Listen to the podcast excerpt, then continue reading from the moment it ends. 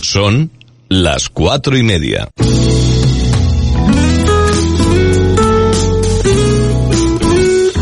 Radio Las Palmas FM. Informativos Radio Las Palmas. Hola, ¿qué tal? Muy buenas tardes. Son las cuatro y media de la Comunidad Autónoma de Canarias. La Unión Europea logra un acuerdo histórico para frenar la crisis de la COVID-19. El Pacto de los Líderes Europeos contempla la creación de un fondo financiado con deuda común de 750 millones de euros, de los cuales 390.000 se desembolsarán en subvenciones y 360.000 en préstamos. Países como Holanda, Austria, Suecia, Dinamarca o Finlandia han resultado clave en las negociaciones con sus concesiones como sus descuentos en la contribución del presupuesto para que se aprobasen las ayudas. Ángel Víctor Torres, presidente de la comunidad, se ha referido a este acuerdo en lo referido a Canarias y cómo le afectará este.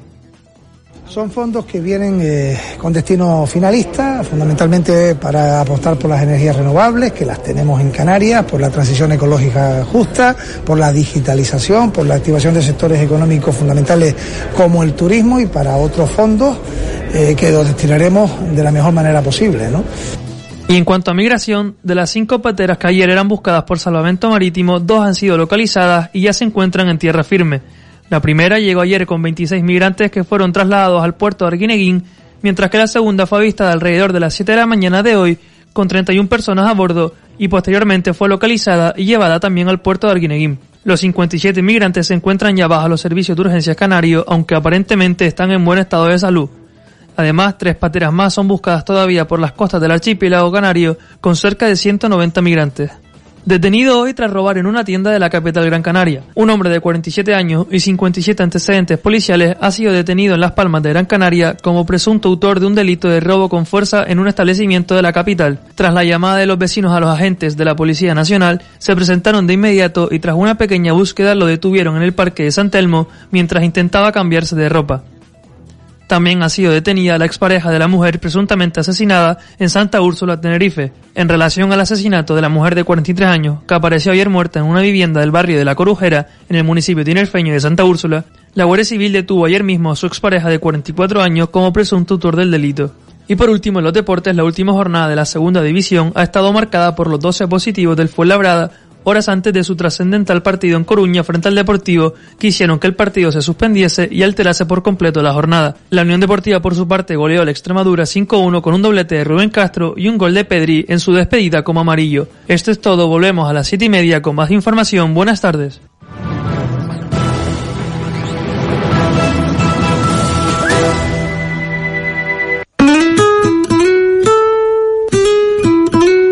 Radio Las Palmas FM.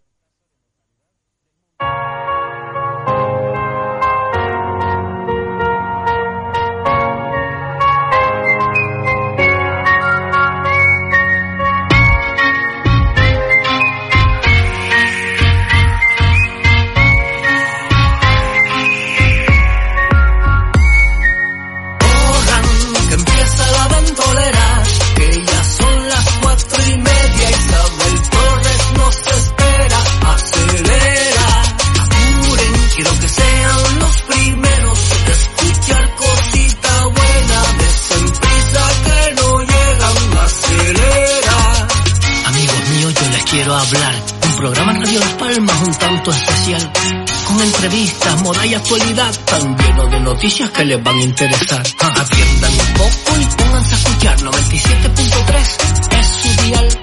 También si quieren, bájense la app, con unos segunditos la podrán sintonizar. Son muy divertidas todas sus sesiones, el tapete y el café cargadito de emociones. Con la chimera y la casa de chollos, verán que todo cierto, nunca fui mentiroso.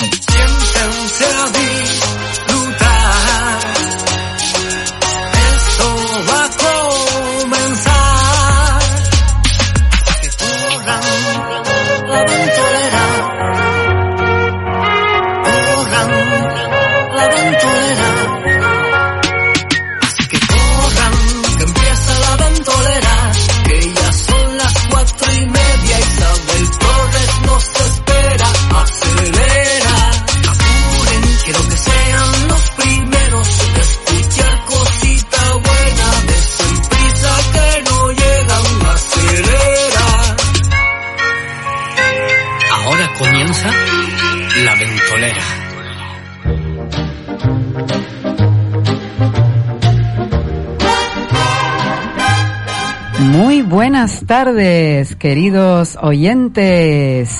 Hoy estamos en un momento nuevo de nuestro café de la ventolera. Y bueno, antes de darle paso a nuestra invitada, vamos a recordarte los diales donde podemos, donde nos puedes escuchar. El 97.3 para Las Palmas de Gran Canaria, centro y norte de la isla. El 104.4 en el sur. El 105.7 en el sureste, pobrecitos míos, qué calor estarán pasando. Y el 97.3 en el sur de Tenerife. También nos puedes escuchar a través de nuestra página web, las 3 W, radiolaspalmas.com, o a través de nuestra aplicación. Y antes de dar paso a nuestra invitada, vamos a saludar a nuestro compañero en los controles, Jaime Falcón. Buenas tardes, querido.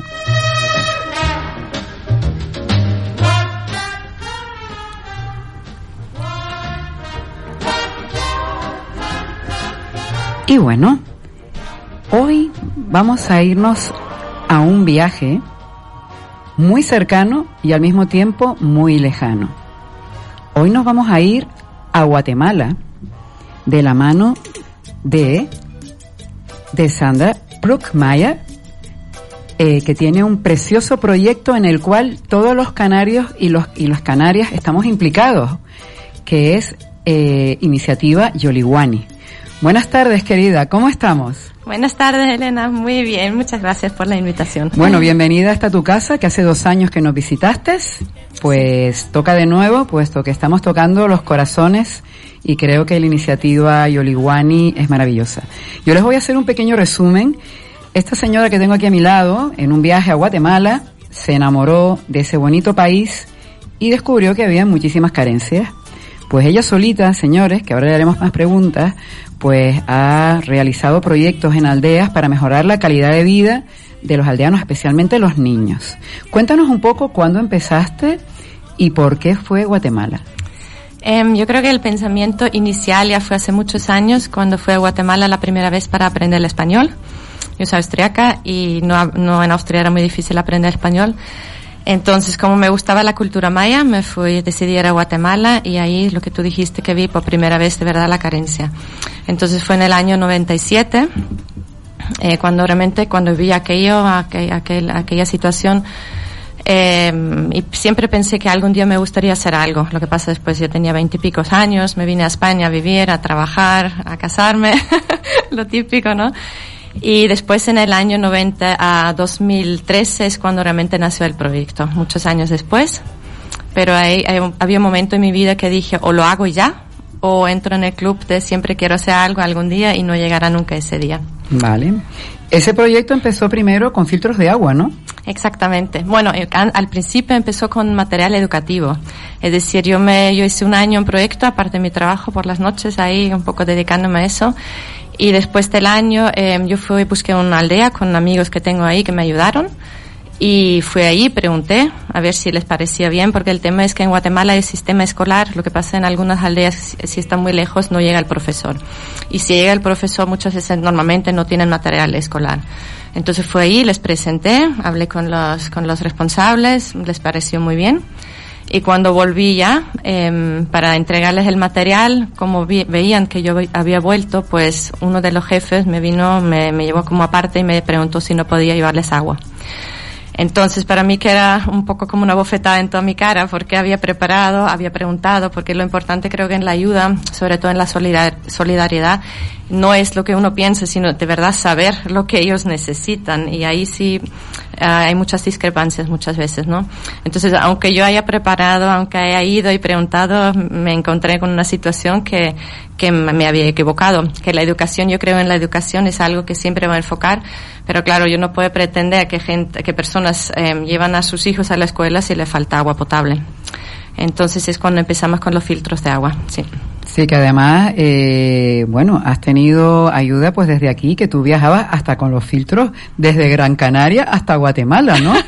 bueno, con el dinero más Con bien, el porque, dinero. con el dinero, porque tengo una empresa ahí que se llama Ecofiltros, que además es una empresa que está invirtiendo también sus beneficios en, en la ayuda de la, de la población indígena. Entonces es cuando sí, la mayor parte es de Canarias, la, de la sociedad Claro. canaria que me está ayudando. Bueno, eh, además que los filtros de agua, pues evidentemente es porque el agua no es potable, ¿no? Y claro, eh, muchos niños pues mueren por, por las enfermedades que te puede dar el agua sin, sin tratar, ¿no? Sí, totalmente. Es que las aldeas ah, lejanas, eh, Guatemala tiene agua, tiene mucha agua. Lo que pasa es por la falta de higiene, por el sistema sanitario, están contaminados, ¿no? Están estancados, el agua está estancada. Entonces, eh, tienen muchas enfermedades y sobre todo los niños pequeños hasta dos años tienen una mortalidad muy alta por el tema del agua contaminada. Mm. Claro. Y bueno, cuéntame, porque después de los filtros vinieron los pozos, ¿no? o sea, eh, la cosa empieza, fíjense señores oyentes, que empieza primero con filtro. Un filtro, filtro, vale. Que un filtro dura un año, me Dos dijiste. años, Dos dos años, años, ¿vale? sí. Y esta pobre mujer, pues aquí recaudando, a poquito a poquito como hormiguita, pues la gente le daba pues lo que podía. Entonces, pero llegó a los oídos del Rotary Club Sí. Lle- Llegó a los oídos del Rotary Club que, bueno, si no saben lo que es el Rotary, también es una, una asociación mundial de personas, bueno, de grupos de empresarios y emprendedores que a su vez lo que intentan es beneficiar a la sociedad pues con cosas que ellos notan que faltan. Y si no me equivoco, corrígeme, es que yo soy muy pro Rotary. si no me equivoco, pues eh, digamos que uno de los objetivos del Rotary Club ahora, aparte de la poliomielitis, era el agua. Exactamente, sí. Sí, porque el- una de las de las personas que me han apoyado desde el comienzo, cuando todavía era en fase de, de, de- de- En, en fase de filtro, o antes incluso. Entonces el cónsul de Guatemala, Alejandro. Entonces, eh, a través de él, él me invitó para hacer una presentación. Además, justo creo que un mes antes de irme a Guatemala hice la presentación eh, en, el club de Arucas. Eh, les encantó el proyecto, pues me compraron, bueno, donaron para muchísimos filtros para el mismo viaje, pero ahí nació también la idea para ir a un pozo de agua, es decir, eran ya palabras mayores. Y ahí empezamos a, a- con ese proyecto del pozo de agua ya para una para una eh, comunidad entera, no con una aldea, sino como un para un un conjunto de aldeas. Exactamente. Y en eso estamos. Hay muchos clubes ya en España y fuera de España también que están participando en ese pozo de agua. Ojalá, este, ahora con el tema del- de la situación internacional se para un poquito, pero esperemos que el próximo año se pueda hacer ese pozo ya. De hecho, el año pasado cuando fui a Guatemala fui a ver el sitio ya y no sé, ahí estamos en. Además, señores, mire, empezó con material escolar, o sea, ven a esta chiquita aquí con un cuadernito, sus libritos, sus cositas para los niños. Después, filtro de agua, pozo. Pero la cosa no para aquí, ¿eh? La cosa no para aquí. Aparte de eso, pues evidentemente eh, que esta señora se, se, se lo financia ella el viaje, va, ella recauda y todo va pues a sus proyectos de las aldeas, pues otra cosa importante era mejorar la alimentación de los niños también, ¿no? Sí, porque, al- como dijiste, al principio teníamos a- varias aldeas con el tema de agua, que algunos tuvimos que dejar de trabajar por falta de colaboración por ellos, de, de parte de ellos. Entonces, tengo dos colaboradores, colaboradores ahí en Guatemala. Uno era mi profesor de español, mi persona de mucha confianza en mí, de muchos años. Entonces, él un día, por casualidad, encontró una aldea, pero súper lejos, se llama Popabaj, donde comían un día sí, un día no. Es decir, no tenía ni comida para todos los días. Entonces en esta aldea eh, empezamos con ayuda urgente, cuando él me acuerdo me, me mandó fotos por la noche y tenía ahí dinero ahí para, para eso. Entonces empezamos con paquetes de comida urgente, un poco para sostener la situación. Y después en mi siguiente viaje, cuando yo fui, me fui a visitar la aldea. Y lo que hemos empezado después, hemos hecho huertos, les hemos enseñado cómo sembrar. Hemos comprado animales de granja, cabras sí, ya y vi, pollos. ya vi las gallinas para Navidad, que además le regalaron en Navidad gallinas para que pusieran huevos y los niños se tomaran su huevito antes de ir a clase. Exacto. Las cabras ya no no regalamos más porque se murieron todos, no sabemos hasta el día de hoy por qué. Pues Eh, se murieron o no hicieron un, o hicieron un cabrito con papitas. No, no estamos muy seguros de eso. Vale. Y después lo que empezamos a continuación es el martes de, de es decir, eh, hemos tenido suficientes fondos también por un, una- un bingo solitario, donde tú estuviste. Sí, don- donde yo me dejé hasta la camiseta. Y, eh, entré con 50 euros y me fui desplumada, pero muy contenta. eh, entonces empezamos con los martes de Yoliwan, es decir, cada martes va una colaboradora con comida, compra la comida, va a la aldea y cocina cada martes con la señora, es decir, les enseña a cocinar, cómo tratar los alimentos, pero no solo eso, también paralelamente va con otra chica que está uh, cuidando a los niños pequeños, haciendo como un pequeño preescolar eh, con los niños, enseñan, enseñándoles la higiene, eh, un poco lavarse los dientes, eh, es cosa básica. Sí, hábitos saludables. Exacto. Y um, entonces empezamos con esta iniciativa y lo llevamos haciendo unos años ya.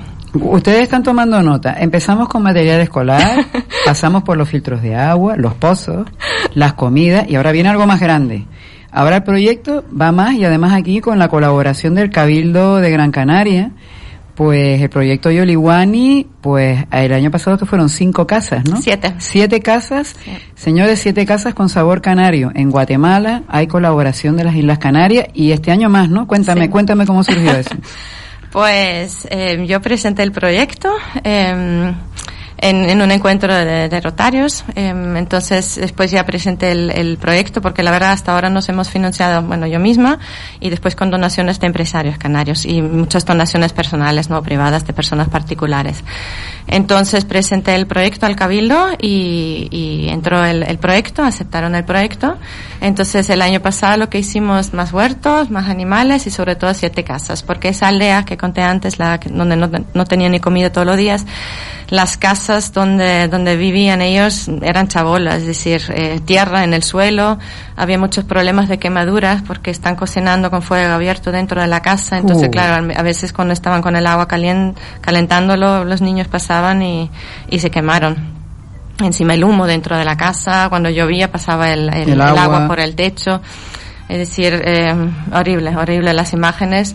Entonces ahí en esa aldea no tiene, no tiene nadie ninguna, todos tienen ya su casa. Es decir, siete casas pusimos nosotros en la aldea eh, pequeña de abajo eh, son 11 familias y las otras cuatro casas han ha hecho una ONG americana que ha hecho el resto de las casas. Sí, que además tienen, yo las vi pintadas con los colores, que es muy colorido, muy, muy, muy alegre. Sí. Hombre, yo lo que veo, a pesar de toda esa extrema dureza que tú me describes en las fotografías, que yo les recomiendo que visiten la página de Facebook eh, Iniciativa Yoliwani. Yoliwani se escribe Y-O-L-I-A-N-I, Yoliwani. H. H, con H. Yoliwani, eso. Y, yo, a ver, deletrea tu querida. a ver. Bueno, que además tiene y, su nombre. Y-O-L-I-H-U-A-N-I. Vale. ¿Qué significa Yoliwani? Fuente de la vida, en un idioma que se llama náhuatl que es el idioma de allí, que además tú trabajas con, con, con, digamos, con indígenas, que son gente que vive allí en las aldeas, ¿no? Sí, eh, en Guatemala habla más de 20 idiomas diferentes. En, en esa aldea Popa Baja hablan cachiquel, porque hay muchos, hay 20 idiomas diferentes. Náhuatl se llama, se habla en el sur de México, en el norte de Guatemala, en el Petén. Y hay cachiquel, y son idiomas tan diferentes que uno no se entiende con el resto. También la cultura es diferente y y no tiene que ver un idioma con otro idioma. Y muchas de estas aldeas no hablan español. Algunas normalmente suelen hablar mal español, pero no es el idioma que suelen hablar ellos. O sea que, ¿y cómo te las arreglas con algún, algún, alguna persona que sí habla español que te actúa de traductor? ¿no? Sí, la persona que tengo que trabajar ahí es una persona ahí que es de la zona y habla, es indígena, que vive en la ciudad, pero ella habla, habla cachiquel y habla español perfectamente. ¿Y qué piensan esos señores de que venga una rubia de ojos azules del otro lado del, del otro lado del mar, ¿qué piensan? ¿Estás loca? ¿Que es una bendición? ¿Que a ver si viene más gente? Porque es curioso, ¿no? Cuenta, cuenta. Yo sé que a ti no te gusta hablar de ti, pero te ha tocado, lo siento. bueno, yo creo que cuando empecé las personas pensaban que me había vuelto loca, porque además eh, dejé mi trabajo, es decir, cogí un año sabático porque estaba preparando el proyecto durante un año Ah, en mi tiempo, bueno, lo estoy haciendo en mi tiempo libre, de hecho, no es una, no es mi profesión. Entonces al año cuando ya dije quiero hacerlo ya veía todo el papeleo y todo lo que tenía que hacer que era imposible con mi hijo y con el perro y con, con el trabajo, entonces decidí tomar un año sabático y para hacer la, la consejo de la empresa y yo creo que mucha gente, la, la, mayoría de las personas han pensado que esto es un capricho mío, que esto no va a llegar a ningún lado, pero para nada, porque yo me he encargado al principio como era algo que nadie conocía y no sabía, como yo vengo del mundo del marketing, yo me encargué primero un poco de conseguir también personas que me apoyaran. Entonces yo conseguí algunos famosos, Maná, Maná, me llegué a Maná, me firmaron CDs que tengo todavía para hacer una subasta benéfica, Alejandro Sanz, Malú. Entonces me buscaba la vida. Ya saben, ya saben que tenemos que montar otra tómbola solidaria. que fue una pasada, esa, ese fue el, primer bingo que hicimos, el único evento, y conseguimos en una noche dinero para medio año de comida. Eh, ese evento lo organizó Charter 100 Gran Canaria, que bueno, tiene una comisión de, bueno, que se dedica pues a esta parte de eventos solidarios, que bueno, eh, son todas mujeres que son emprendedoras de distintos ámbitos, y bueno, pues también ellas ponen su granito de arena y se organizó el evento. Ahí participamos todos. Yo fui de fotógrafo y al final terminé dando bolsa, haciendo de todo. Hasta bailé, canté, bueno, vamos, de todo.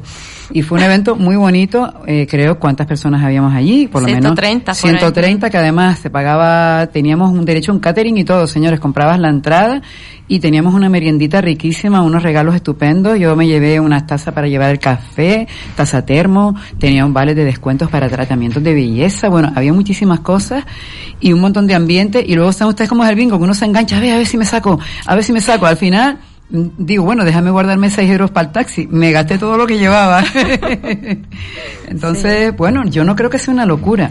Quizás mm, es porque has tenido el, el, empuje suficiente como para hacerlo. O sea que, y lo más bonito de todo, que eso por eso es que, mm, que quería que estuvieras aquí, aparte de que es, es tu sueño, ¿no? Es una realidad, es la solidaridad.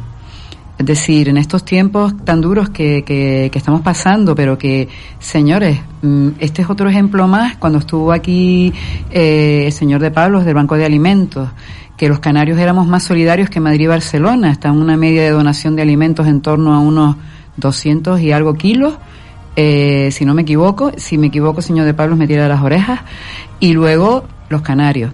En donaciones de órganos, los canarios.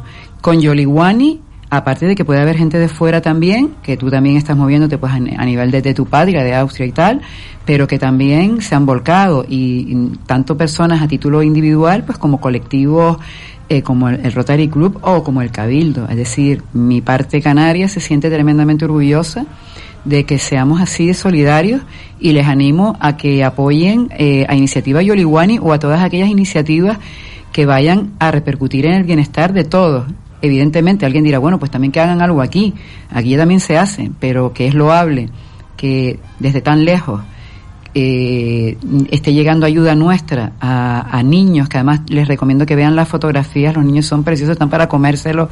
La gente a pesar de esa extrema mm, humildad, pues ves color, ves limpieza, ves alegría, es decir, a pesar de esa dureza, y luego se ven las fotos de las comidas, o sea, Mm, en verdad que me toca el corazón. Y acuérdate que te dije una vez, eh, invito, te invito un café para que me cuentes el proyecto. Entonces, por eso está, está aquí nuestra querida amiga, que además, si te fijas, eh, ¿cómo se va el tiempo? Que media hora se nos va volando. Eh, ¿Tienes previsto algún tipo de evento próximamente? Yo sé que estuviste con un tema de que este, AOC publicó un libro, un poemario, y que con eso pues eh, también hay otra gente que también, artistas, escritores, colaboran con Yoliwani. ¿Tienes algún otro proyecto así a la vista grande para recaudar fondos o todavía? Sí, hombre, el, el pingo de momento está, no sabemos cuándo podemos hacerlo. Tenemos previsto una subasta benéfica porque mm, a un lado tengo los CDs que te comenté ahí firmado con los artistas pero después tengo también muchos cuadros de un, pintor canario, Peregrín, que nos han, un hotel nos ha donado muchos cuadros para hacer una subasta benéfica, eso también está en proyecto, que no, no sé, la mejor Bueno, también se pueden hacer las pujas online, porque también te lo puedes plantear tú que eres mujer de marketing, es decir, porque si hay que conseguir perras, de todas maneras, eh, les sugiero, si quieren conocer más de de la iniciativa Yoliwani, pues tienen una página de Facebook que es Iniciativa Yoliwani, ¿no? Sí, y después otra que es Asociación Yoliwani, tengo dos. Exacto, y luego está Asociación Yoliwani, donde pueden encontrar pues a todo lo que habla de esta organización. Sí. ¿Qué otros proyectos tienes? ¿Vas a seguir haciendo casas, pozos, huertos, animalitos, escuelas, eh, aeropuertos? Eh, bueno, aeropuertos no, escuelas. Eh. Bueno, de momento el, el proyecto más cercano ahora es que este año vamos a hacer más casas, seis casas más en cuanto se levante el confinamiento en Guatemala, porque llevan desde, el mar, eh, desde marzo confinados.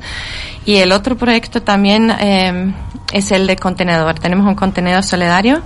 Entonces ahí sí pueden ayudar todo el mundo que quiera aquí en la isla. Eh, vamos a mandar eh, 46 cunas de bebés que nos han donado también a Guatemala y vamos a rellenar el contenedor son, con placas solares para las casas que hemos construido el año pasado que no tienen, ahí no llega la electricidad, pero preparamos las casas ya con el enchufe, entonces vamos a mandar placas solares. Y después el resto sería material escolar y ropa. Es decir, toda la ropa que normalmente cuando voy yo llevo ropa para los niños, pero ahora en esta ocasión se, cualquiera que tenga ropa que no sabe a dónde mandarlo, tirarla, pues, no, pero ropa que esté en buen estado, por favor. Buen estado y, o, y, muy importante que sea hombre, eh, ropa de hombres o de niños, de mujeres no nada de pantalones cortos, no faldas. Para mujeres serían camisetas o blusas más bien, uh -huh. porque por la tradición o por sus, sus costumbres ellos normalmente llevan siempre la falda típica, uh -huh. entonces no se pueden poner ni, ni faldas cortas ni, ni, sí, sí. ni, pantalones. Y ropa de hombre sí y de niño. Sí, y de niño, niño, y cualquier niña. cosa, niño exactamente. Vale. Entonces ahora en, en el Facebook vamos ya publicando las fechas cuando se pueden entregar las, las cosas. Yo estimo que antes de final de año va a salir el contenedor uh -huh. y, y, eso es, digamos, es lo bueno, más cercano de, que de vamos toda, a hacer. De todas maneras, date cuenta que aunque nosotros nos iremos de vacaciones, volvemos nuevamente a finales de, de agosto y date cuenta que aquí es tu casa, es decir, tú sabes que es tu casa, que aquí todos tenemos el corazoncito, nos tocan, nos tocan las cosas buenas porque ya está bien de dar malas noticias. Vamos a dar hoy, hoy hemos empezado el programa con una buena noticia y es que la solidaridad sigue viva, que la solidaridad canaria llega muy lejos y les animamos desde aquí a que ustedes sigan colaborando pues con eh, Iniciativa Yoliguani. Personalmente, bueno, cuando mm, sepamos de algo nuevo, pues si puede venir Sandra bien, pero si no, ya a mí, a mí me tiene ya de Pepito Grillo para comunicarles a ustedes pues todas esas iniciativas. Muchas gracias. Querida, mmm, di alguna, bueno, no sé si mi compañero me tiene que decir cuándo nos vamos a Publi, todavía no.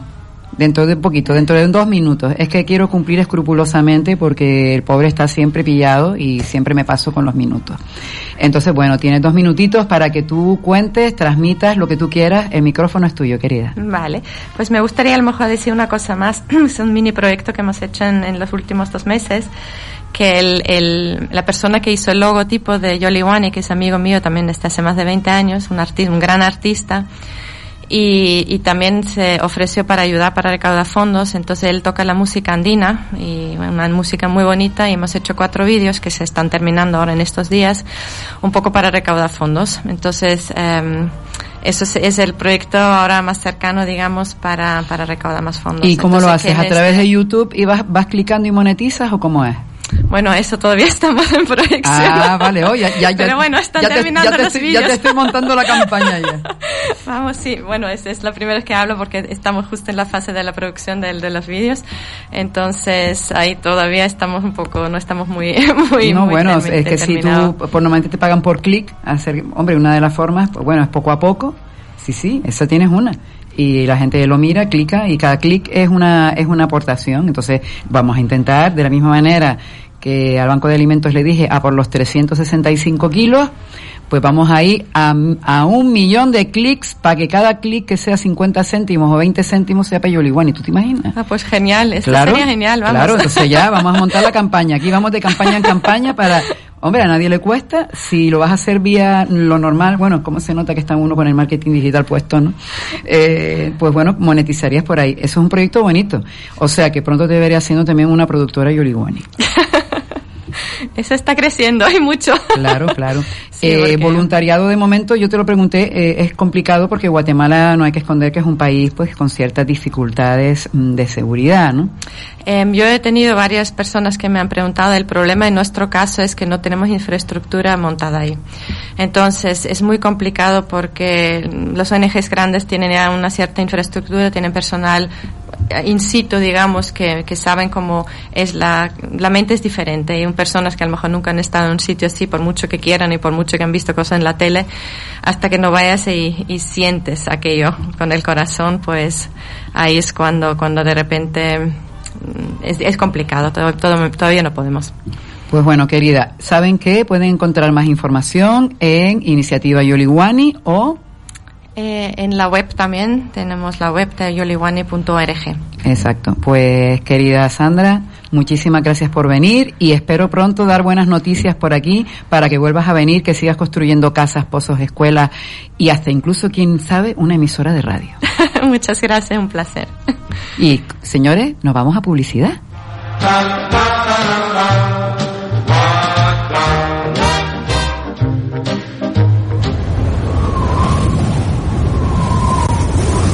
La Ventolera con Isabel Torres.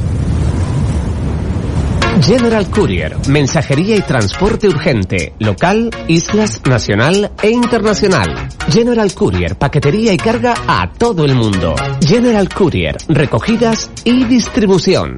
General Courier, Grupo Maresa Logística. General Courier, 902 196 287. Confíe en un líder. Que la magia y la ilusión reinen todas las parejas el día de su boda. Floristería Elegancia, Avenida de Escalerita 157, cerca del cruce de los Zarales. Teléfono 928 41 46 46. En Floristería Elegancia la boda desde 195 euros. Incluye el ramo de la novia, un ramo de coche, 8 lazos de coche, 10 centros de mesa para invitados, un centro nupcial y un regalito para la novia. Todo por 195 euros. La boda, un día para vivirlo intensamente. Y en Floristería Elegancia, presentando la tarjeta azul de Santa Lucía en bodas y coronas, 5% de descuento. Floristería Elegancia, teléfono 928 41 46 46. ¿Necesitas hacer una página web? Weblaspalmas.es. ¿Quieres desarrollar una aplicación móvil? Weblaspalmas.es. Ponte en manos de la empresa líder en Canarias en diseño web y desarrollo creativo. Visita nuestro estudio y te asesoraremos sin ningún compromiso. Pon tu proyecto en buenas manos. Entra en weblaspalmas.es. Si buscas una solución en marketing digital, tu solución se llama Ocra. Publicidad en redes sociales, revista digital, fotografía profesional, cobertura de eventos. Ocra. www.octaviocraus.es. Contacta con nosotros en las redes sociales y en el teléfono 608 91 42 38. Ocra, partner oficial del grupo Radio Las Palmas. ¿Quieres pasártelo bien? ¿Quieres disfrutar? ¿Quieres escuchar radio fresca, divertida y entretenida? La Ventolera, en Radio Las Palmas, con Isabel Torres.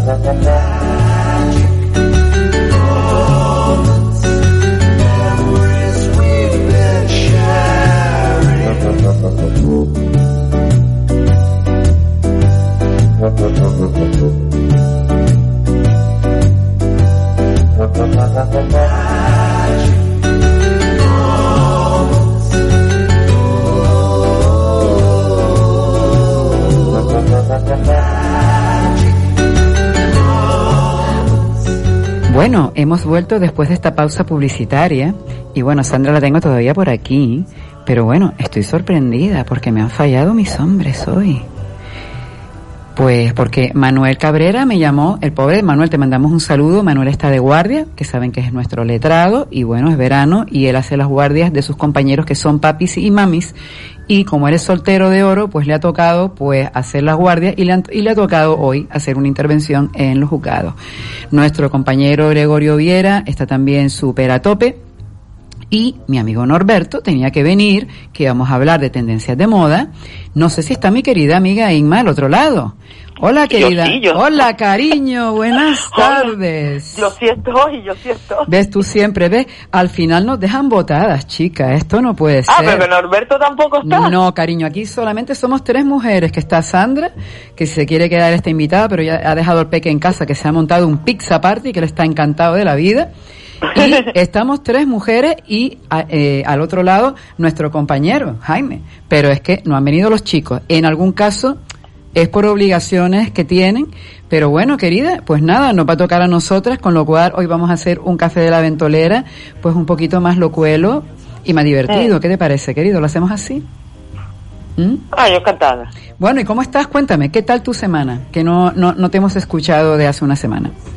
No, pues mira, pues, pues bien, tranquila, pues pasando demasiado calor, porque como ustedes saben yo soy anticalor, Ujú. yo soy la mujer del invierno, demasiado calor estos días con, con la media calima que hemos tenido o, o- o no sé qué lo que hemos tenido, pero vamos, un calor horroroso.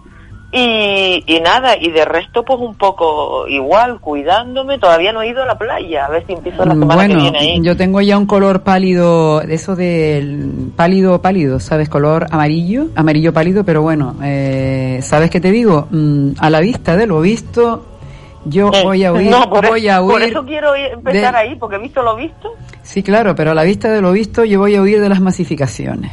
Tú ya me entiendes. No, a ver, yo hace mucho tiempo ya que dejé de ir a la playa, por ejemplo, los fines de semana. Yo si voy, voy entre semana. Claro, y tempranito. Yo los fines de semana no, porque, pero vamos, pero ya hace mucho, mucho, mucho tiempo que... Bueno, yo que suelo ir el fin que- de semana, que pe- pero me voy a más palomas. Me voy a más palomas, con lo cual ahí todavía, menos en, en los extremos, es decir, menos en Playa del Inglés y al lado del faro, que aquello parece que no hay un mañana, todo el mundo allí, todo el mundo pegado. El resto, pues tenemos aire. Pero bueno, vamos a hablar de noticias positivas. Por fin, señores, eh, la, mano dura de los, de los sobrios, de los frugales de la Unión Europea han dicho que sí y una parte nos van a prestar un dinerito y la otra nos la van a subvencionar. Por lo menos es una buena noticia, creo. ¿Tú qué piensas, querida? Sí, va- vamos a ver, eh, está, está claro que es una buena noticia. Eh, para eso estamos en la Unión Europea, Mm. no solo para las cosas malas, sino Claro, pero de para, todas las- maneras date cuenta que para esto las es, cosas buenas. Claro, date cuenta que de todas maneras esto es un giro sin precedentes, que no nos hemos dado cuenta, porque es la primera vez que la Unión Europea se va a endeudar. ¿Vale? ¿Esto qué quiere Sí, decir? pero también, Elena, hay que darse cuenta que es la primera vez, por lo menos en hace muchísimos, muchísimos años, que hay una pandemia Exacto. mundial. No, O no, sea, no, pero que además Vamos ahí- a poner las cosas en su justo en su justo sitio, como digo yo. Por supuesto que es buenísimo que nos den un, un dinero. Es cierto que vamos a estar un par de años endeudados porque no todo es gratis. Bueno, un Eh, par de es cierto años, que vamos a estar- mm, es una parte, es pero una parte. que va a ir destinada a, a sanidad, porque además está así estipulado, y otra parte que va a ir destinada al mm, fomento del empleo. Fomento del empleo, al, fomento del, del, del empleo del empleo y avales para las empresas. y eh, después el resto hay que devolverlo. Claro, claro. Y, y, y- y el resto, yo es que justo precisamente ahora estaba viendo eh, en un programa de la televisión que estaba hablando un economista y estaba diciendo, es que vamos a estar mm, endeudados al 120%. Bueno. ¿Y qué pasa? ¿Y eso en qué nos va a repercutir? Hmm. En impuestos. Es que, es que ¿sabes lo que pasa? Que queda muy bonito que nos aplaudan, oh, bien, bien, aplaudiendo, como las imágenes estas que se vieron que me parecen ridículas, de aplaudiéndole al presidente del gobierno y todo el Consejo de Ministros, ¿eh? Perdona, usted está haciendo su trabajo y su trabajo es sacar lo máximo posible para España, que le van el sueldo. Y no Bueno, tengo por qué maneras- Porque yo, tú entras en tu empresa, cuando tú estás trabajando en tu empresa y entras y haces tu trabajo bien y no, no se levanta todo el mundo a aplaudir. Hombre, a mí me Ahí- encantaría que me aplaudieran, siempre un refuerzo Sí, pero positivo. a ver, a ti te pagan por hacer las cosas bien, no te pagan por hacer las cosas Claro, pero bueno, mujer, después de Bueno, cuatro no. días con sus noches, yo te voy Mira, a decir una cosa. Aquí se lo debemos en parte a doña Angela Merkel porque esta es una mujer inteligente. Es decir, a ver, ¿quién es el- la potencia mm, dentro de la Unión Europea que más produce? Alemania. ¿Qué ocurre si no le hubiesen dado el, crédito a, a- los países que lo necesitan? Pues vamos a ver que Alemania se va a comer la producción con papas fritas, con kartoffel, eh, con, con papas fritas. Con lo cual, eh, Angela Merkel, dentro de su inteligencia, ha dicho, señores, hay que ayudar porque además, como tú bien dices, estamos en la Unión Europea para las duras y para las maduras. Pero que también es verdad que mm, todos estos cambios que hace tiempo viene diciendo los hombres de negro, esta vez, por desgracia, vamos a tener que pasar por el, por el aro. Claro, es que la, la gente yo creo que lo que no se da cuenta es que esa parte que no tenemos que devolver, ¿dónde nos va a repercutir? No, en la parte que tenemos que devolver, la que no tenemos que Eh, devolver. perdón, en la que tenemos que devolver, perdón. La que tenemos que devolver nos va a repercutir en los impuestos. Y ojo, que mm, por lo visto vamos a tener, un, un- no sé si esto es cierto o no, o lo entendí yo mal, vamos a tener como si dijéramos un vigilante que como no cumplamos con ese dinero que nos han dado para repartir en X sitios, sí, o sí, sí, sí, sí. vamos a tener un problema. Claro. Y, y después también te digo una cosa, Elena, vamos a ver, nosotros, mm, yo estaba viendo lo- el otro día y yo entiendo a estos países que no querían que se nos, que, que se subvencionara tanto, porque oye, lógicamente, si tú, tu país, eh, lo has, has hecho bien las cosas, por decirlo de alguna forma, no solo te estoy hablando ahora de la pandemia, sino de, de, de- de- del tema co- con- por el que nos movemos en la Unión Europea, pues oye, eh, perdona, yo voy a estar eh, subvencionando con mi trabajo a gente que no ha hecho mal, que no ha hecho bien las cosas, que no se ha querido. Claro, no, no, no, pero bueno, claro, pero es que ahí estamos Eh, hablando pero es que ahí también viene el problema, Elena, Claro, pero es que estamos hablando de una crisis de imagen. Pero vamos a ver, si empezamos, vamos a ver, nosotros siempre hemos tenido, y lo siento que desde antes de entrar a la Unión Europea, nosotros teníamos la fama de pandereteros, siesta, fiesta, y, y, y, y la seguimos teniendo, pero ahora no es Sí. la parte simpática de la siesta y la fiesta y la paella, sino que ahora es, pues oye, políticos que meten mano en la caja, eh, empresarios que meten mano en la caja, eh, mm, eh, nobleza que mete mano en la caja, no, que coge comisiones y tiene cuentas por todos los lados. La corrupción. Bueno, bueno, bueno, yo, La- ese es otro, ese es otro tema. Qué pena que no esté Gregorio hoy. No pasa nada, Porque pero, le- pero le iba- sí iba está nuestro querido amigo Norberto. Buenas tardes. Norberto. Buenas tardes, ahora sí me oyen, ¿no? Perfectamente. Oh, Ah, vale, Norberto, vale, vale. es el momento de tu canción. Macho, macho, Macho man, I wanna be Ay, macho, no, macho no, man. no, no. Bueno, es que además si, ves cómo viene vestido, De Wally, hoy vengo vestido de viene divino, viene con Quiero una foto, quiero foto. Viene, después nos haremos con una camiseta de rayas muy estilo Jean-Paul Gaultier. Luego, espérate que voy a, voy a, voy a chismorrear. Eh, ah, luego viene, ah bueno, además te digo, o sea, viene de rayas rojas y blancas y luego viene con unas esparteras en rayas rojas y blancas y un pantalón blanco, ¿no? Sí. Y un pantalón Ah, blanco. de pitillo. O sea, viene trendy fashion marinero divino, divino. Bueno, Eh, tú, te, divino tú- se tú- intenta. tú te das cuenta que todos los hombres de la ventolera, chicas que ya están ocupados o tienen otro tipo de intereses. Tú, te, da- tú porque ya estás ocupada, pero yo, me vienen aquí hombres como él, como Gregorio o como mi querido Jaime que tiene esa sonrisa. Perdona, Elena, Eh, perdona. Ocupada, que no capada. Ah, hombre, vale.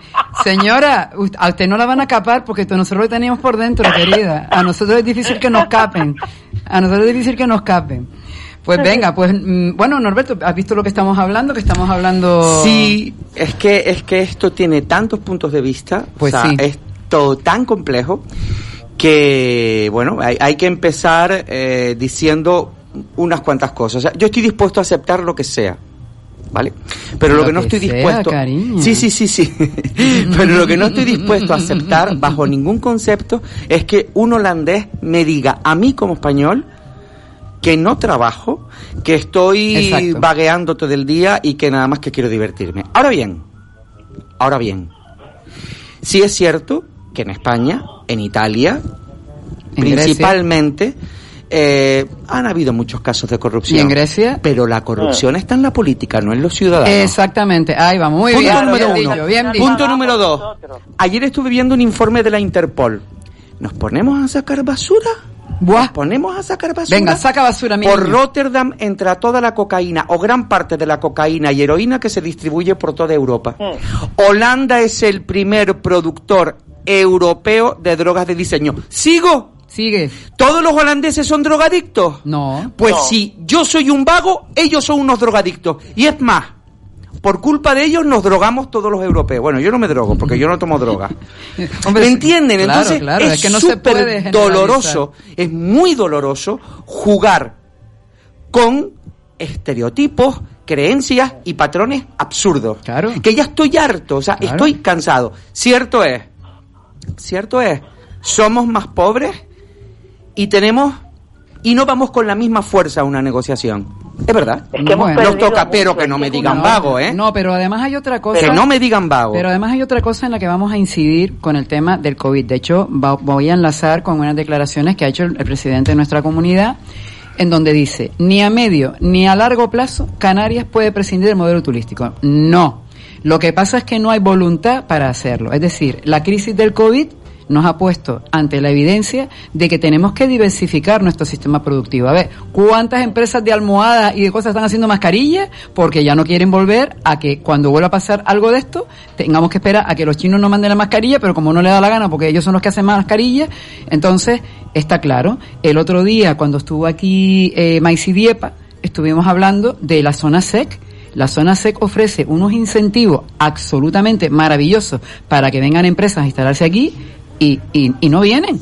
Entonces, que no nos vengan a decir, es decir, eh, y, y yo estoy de acuerdo contigo. ¿Pero por qué no vienen? claro, porque no, no se publicita. Ah, ahí vamos. Es que nos hace falta expertos en marketing. Aquí hay dos expertos en marketing que le podemos hacer ver la SEC, ¿verdad, querido amigo? Por eso los catalanes abren. Gregorio, Criticamos a los Gregorio, catalanes porque abren embajadas en el extranjero, que también me parece un despilfarro absoluto. Y en cambio los canarios mm, no vamos ni con una carpeta al extranjero. Hombre, a, a enseñar lo que eh, tenemos. eh, que- Entonces, a mí me, me- A ver, lo estoy analizando en exceso, ¿eh? No, lo estoy no, analizando no, en no, no, exceso. pero bueno, los y estoy seguro que en la zona seca hay gente muy profesional. Pero, pero- yo creo que podría dar más resultados. Mar, de lo que bueno, yo sí te voy a decir que los canarios sí están en el mundo entero con los hogares canarios, señores, que hay hogares canarios hasta en Australia. Ustedes en su momento, hace tiempo ya que la guía de la comunicación del gobierno de Canarias no la saca, ¿te acuerdas aquella guía estupenda que te venían los, las embajadas, no sé qué tal? Bueno, pues un- me pongo un día a mirar y había la mitad de la agenda eran hogares canarios en el mundo. Qué guay. Señores, en el mundo, hogares canarios. Bueno, la Casa del Hierro, que está en Ciudad Jardín, por ejemplo. Bueno, que estuve el otro día en Una maravilla, una maravilla. Y tienen una... Se come fenomenal a un precio fantástico. Oye, tenemos que ir tú y yo. Pa- mira, Sí, sí, sí, y vamos. montan unas fiestas y montan unas fiestas Sí, estupendas. y te digo que tienen otra en, en Tenerife, tienen otra en Tenerife, fantástica también, y hacen muchas actividades de tipo cultural. Pues para que lo sepan ustedes, queridos oyentes, hogares canarios en el mundo entero, hay, les digo, en Filipinas, en Australia, yo me he quedado, es decir, que hay canarios por todo el mundo y tienen pues su, su casa, su sitio para reunirse. Pues oye, eso podría ser una buena zona, de una buena forma de dar a conocer la SEC, por ejemplo. Absolutamente. Vale. En cualquier caso, a mí todo esto me da muchísima pena porque tenemos muy poca memoria. De la misma manera que los españoles nos olvidamos cuando íbamos a emigrar a Europa, ¿vale? Eh, en Francia hay muchísimos Sánchez, muchísimos Álvarez, muchísimos Hernández que son los españoles que se fueron en los años 60 a trabajar de lo que fuera. Sí, Ellas señor. A ¿A hacer servicio doméstico? servicio doméstico y ellos a lo que fuera, ¿vale?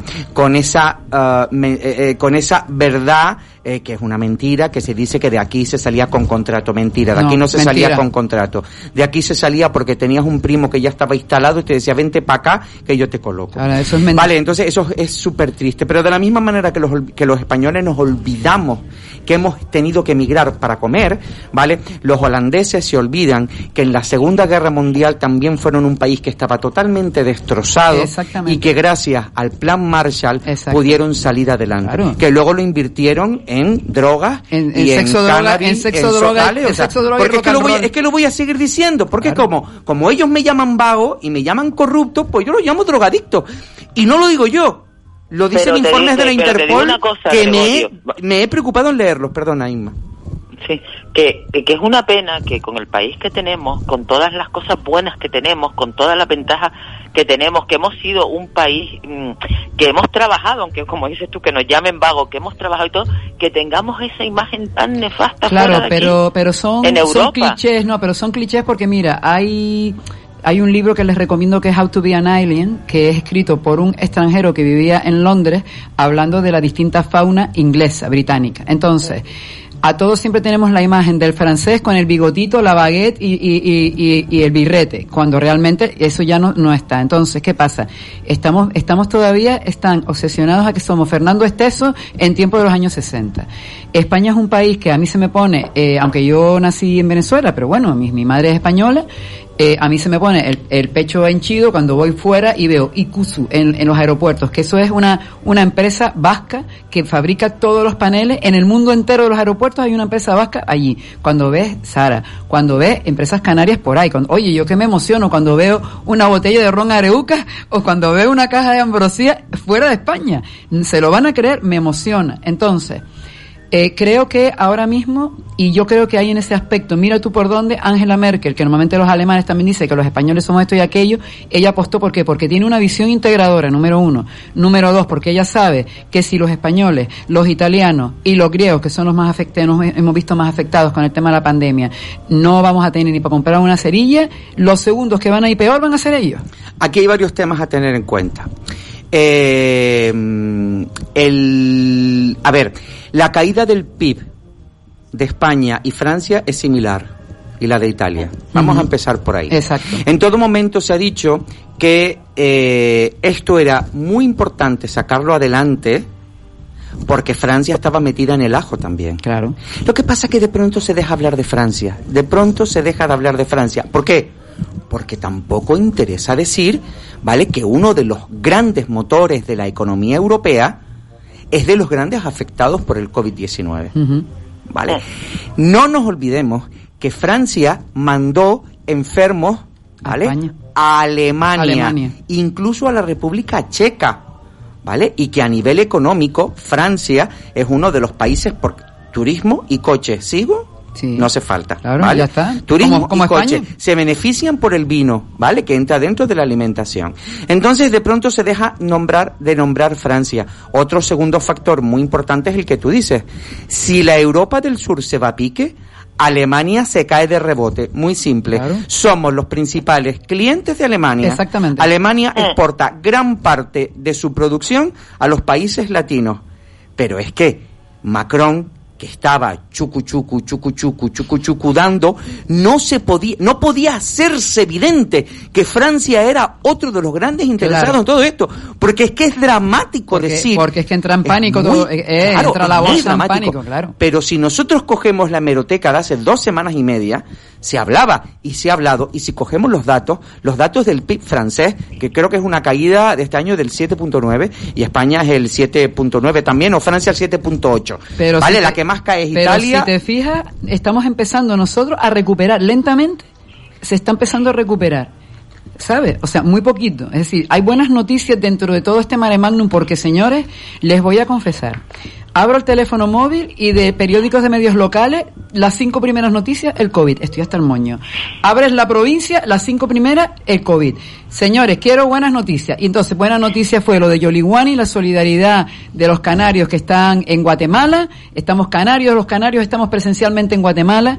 La buena noticia es que se ha firmado un acuerdo que nos va a dar un balón de oxígeno, pero evidentemente la siguiente buena noticia que yo quisiera oír, y me voy a mojar, me da igual porque no pertenezco a ningún partido, es que cojan todos los políticos y se bajen entre el 30 y 40% del sueldo, que es lo que se le va a bajar no lo a los nunca. funcionarios públicos. Pues creo que tenemos que salir a la calle, con mascarilla y salir a la calle. Vamos. Porque eh, se Mira, dice, yo lo que digo se la que dice- pastilla que te tomaste hoy no te se tomes dice, más, se cuenta. Elena, y se Elena, rumorea digo una cosa. que vamos Elena, a tener de un 30 a un 40% de los funcionarios públicos de deducción de su sueldo y los pensionistas. Ahí queda. Lo- Hablamos, hablamos dentro de 20 No sé, yo no he leído la letra pequeña del acuerdo, mm, no lo sé, a mí eso me, no lo sé, no lo sé, no, no me lo he leído, no Mm, tengo datos. yo- no, no, sí, el- eh, yo te digo una cosa, si durante los meses que estuvimos, vamos, cuando empe- empezó el estado de alarma, no cogieron a todos esos diputados, que aquello nada más que iban 20 ahí al, al hemiciclo, no los pusieron en un ERTE o les bajaron el sueldo, Mm. tú ten por seguro que ahora no se les van a bajar.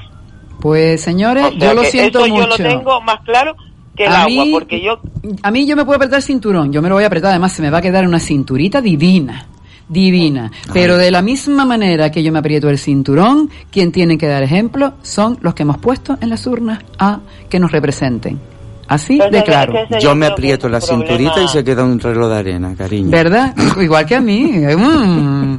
Vamos, Se Señores, se va a imponer Mira. el estilo reloj de arena. De todas formas, para que nos tranquilicemos un poco, ¿vale? Yo estoy tranquila. Yo lo que pasa, no, no. lo que pasa es que estoy lo- beligerante hoy. Lo digo porque, porque ahora es normal. O sea, Pablo Casado hace tres horas ha empezado a decir, a decir que es un mal acuerdo. Es que es normal que lo diga. Es normal. ¿Qué va a decir? ¿Que bueno? ¿Va a aplaudirle a Pedro Sánchez? No. Cuando ha llegado Pedro Sánchez a, a la Moncloa, sus compañeros, los ministros, le han aplaudido. Muchos han dicho, ¿por qué le aplauden si es por trabajo? Son sus compañeros. Es normal. es la escenificación. Tenemos que relajarnos un poco. Los sindicatos están hablando que a ver si ahora tal cual. Es normal. Es normal que, sepa, Gregorio, Holanda, que yo sepa- dentro de dos, mira, dentro de dos yo meses. sepa- un segundito rápido, Antes ¿vale? antes de- espera, espera, escúchame antes de que sigas con lo de eh, Pablo Casado. Que no, pero Yo si voy que- a decir otra cosa porque que no es Pablo eso. Casado se ha ofrecido ya desde mucho antes de todo esto. De hecho, cuando se presentó la ministra socialista para este puesto que no consiguió en la Unión Europea, estaba apoyada por el Partido Popular. ¿eh? Sí, Y ya ha dicho que para los apoyada, de este eh, uniéndose a la, a la, a, a la derecha para, para, bueno, a los apoyos de Casado, los apoyos de Casado, Inma, mejor los dejamos ahí. Los dejamos ahí, los apoyos de No, Casado. y para los presupuestos de este año también ha dicho que va a apoyar. Pero Claro, pero también ha dicho Pedro que apoyar, Sánchez que no puedes apoyar a un no, no, no, no, no, Pablo. Pablo Casado va a apoyar en caso de que el gobierno acepte una serie de enmiendas que ellos van a proponer.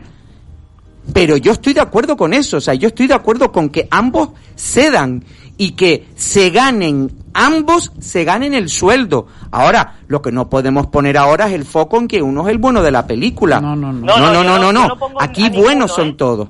Pero lo que quería decir yo antes de la escenificación es normal que Holanda haya montado el pollo que ha montado. ¿Por qué? Porque dentro de dos meses son las elecciones en Holanda. Holanda no es un país de, tradi- de tradición europeísta. De hecho, en su momento ellos hicieron su referéndum no vinculante donde salió no a la Unión Europea. Pero es que los holandeses tienen un problema muy gordo. Y es que, bueno, históricamente han formado el Benelux y es que Luxemburgo y Bel bueno, es que no es que esté, Bélgica no es que esté en la Unión Europea, es que toda la administración política de la Unión Europea está, en Bruselas, que está en Bélgica. Entonces, entonces Holanda tiene un problema. ¿Qué va a hacer? Se van a salir ellos solos y se van a desunir de, de- de los países, de sus países aliados principales. Pero es normal que Holanda tenga que escenificar ese show que han montado los- y aquí y todos y han montado un y show. los finlandeses. También, también, o sea, todos los que han tenido eh, eh, un poquito de aquí y de allá, porque no nos olvidemos, el acuerdo, no he mirado letra pequeña, no he mirado nada, se ha pasado de 500 mil, de 500 mil millones de euros a fondo perdido a 390 mil millones de Parece euros. a el fondo mercadillo, pero bueno. Vale, pero, Pero oye, eh, a ni mí me ti parece pa' un, mí. exacto, Me me parece- un a buen me acuerdo. parece un buen acuerdo, ¿eh? Pero cuidado, que Holanda, Chicos, Suecia, Dinamarca y Finlandia, imaginan- déjame terminar, Inma, y te prometo ah, que me perdón, callo, que Holanda, Suecia, Dinamarca y Finlandia se llevan su cheque de compensación similar al que tuvo Reino Unido durante un montón de años, que la gran Margaret Thatcher, que no comulgo con ella eh, ideológicamente de ninguna manera, pero me parece una de las mujeres top, top, top, top que ha habido eh, eh, en, la, política. mundial. Y ella dijo, che, che, che, che, che, che, che, nosotros ni entramos en el euro y queremos un cheque de compensación si quieren que entremos. Y Europa entró por el aro. Y ahora ese chiquito lo tienen los holandeses. O sea que hoy, el, el hoy Pedro Sánchez ha llegado a la Moncloa mm, encantado de conocerse y enamorado de sí mismo, el holandés también, los suecos también, y todos encantados, ¿por qué? Porque la política es una escenificación continua. Y ya me callo, mi amor, que no te dejo hablar. No, Eso, no, eso, yo eso. lo que decía, ustedes se acuerdan antes de la pandemia, antes de que empezáramos con el estado de alarma y todo, cuando eh, el vice que tenemos decía que teníamos que salir de Europa, ¿qué hubiera sido de nosotros si hubiéramos si si hubiéramos salido de Europa? Lo él fácil, devalúas la moneda, entras en una devaluación. ¿Qué hubiera Pero ¿quién de decía de salir de Europa? El vicepresidente, mi niño. Antes de salir decía que en Europa no O- hacíamos or- nada, que olvídate, eso, ah, pero que eso no es tan fácil. No sé, Mira lo que le buscaré, la información, pero aquí el único que ha hablado de salir de Europa y, y luego se han hecho para atrás son los de Abascal, ¿eh? Pero vamos, yo no he No, escuchado no, a perdona, Podemos perdona. decir- Pablo, Pablo Iglesias eh, lo dijo, ¿eh? Que ahí Vamos. Podemos es europeísta, Eh, pero bueno, ahí no está- sé, ahí yo no, yo no me, no me voy a poner a discutir de algo que no estoy 100% De seguro. todas Sí, maneras, no, no, yo, yo sí te lo digo porque es que precisamente... Buscaré de- la información lo- y te la Lo estuve restriego. leyendo el, el otro día. De todas maneras hay un hay un gran desconocimiento de lo que es la Unión Europea y yo me declaro verdaderamente europeísta porque aquí mucha gente se ha olvidado cuando España no pertenecía a la Unión Europea. Yo en ese tiempo viví en Francia. Yo tenía que entrar con un visado, que no entré con visado, yo entré de extranjero, pues tuve la mala suerte Ay, de que ay, perdí ay. un hijo en y tuve que ir a un hospital privado, porque como me llegan a ver yo en un hospital público, me ponen en la frontera, número uno.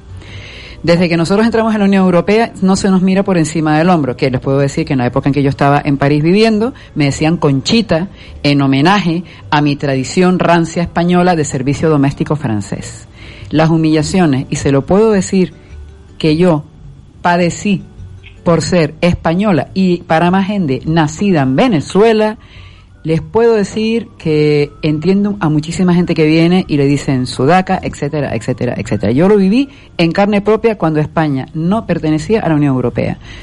Aparte de eso, que nos hemos olvidado, hubieron unos fondos de compensación para nosotros ir, ir subiendo al mismo nivel que el resto de los países de la Unión Europea. Y esos fondos son los que han pagado gran parte de nuestras infraestructuras en este país, que lo hemos olvidado.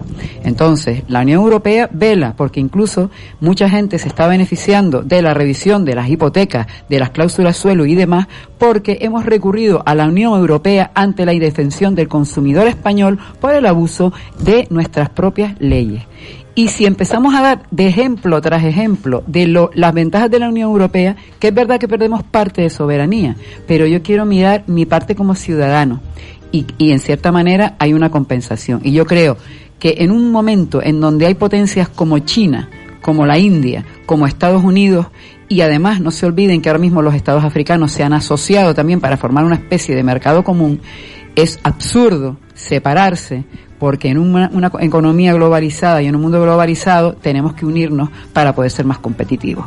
Y venga, ahora que sigan ustedes ahí. Aquí Sandra, a, a nuestra amiga está calladita, flipando. Ella, la pobre, está mirando para mí y diciendo, Dios mío, ¿dónde ese me he metido? muchacho, ¿de dónde ha aparecido? Pues bueno, mira, te presento Sandra, que fue nuestra invitada Hola, de, de la primera de la primera media hora y bueno, la pobre que tenía el niño, pero creo que le, le está gustando el debate.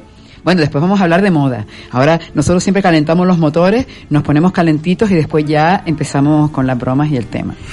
En cualquier caso, a ver, a mí, a mí no me tienen que convencer de mi sentimiento europeísta. Lo que pasa es que eh, no hay que olvidarse que en cualquier eh, bueno, unión de países, de estados, donde haya una balanza de pagos por país eh, a favor o en contra, va a haber estos problemas. Exacto. Lo tenemos en España con el estado de las autonomías, está en Alemania con sus Con Bundes, Länder, eh, o con sus Lander eh, y lo va a ver en Europa. Y yo entiendo, yo lo entiendo hasta cierto punto, ¿vale? Que un país si ofrece más, pues eh, que diga, oye, yo lo mío quiero quiero ver cómo, cómo sea. Claro. Ahora bien, que no me llamen vago. Exacto, porque si no tú lo llamas drogadicto. Exacto. ¿Eh?